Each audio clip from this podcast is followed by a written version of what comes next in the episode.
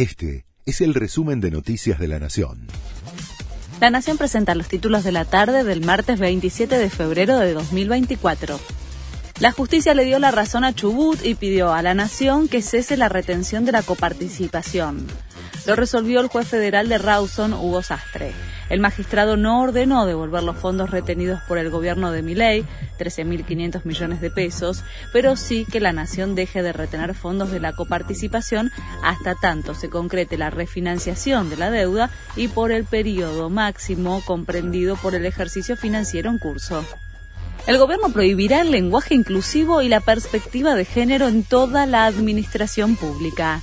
No se va a poder utilizar la letra E, el arroba, la X, usada para no dar indicios de género y evitar la innecesaria inclusión del femenino en todos los documentos, detalló el vocero presidencial.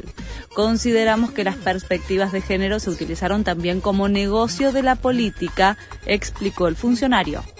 Comienza la paritaria nacional docente. La convocatoria a los gremios y las autoridades educativas de las provincias fue realizada por la Secretaría de Trabajo para fijar el salario mínimo del sector. La reunión de esta tarde se da luego de que ayer comenzaran las clases en ocho distritos, en medio de un paro convocado por CETERA en rechazo de la eliminación del Fondo de Incentivo Docente. El Ejecutivo decretó la implementación del Código Procesal Penal.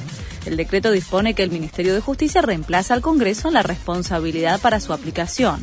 La Casa Rosada pretende avanzar en el sistema acusatorio que se sancionó en 2014, que atribuye la misión de investigar a los fiscales y reduce el rol de los jueces.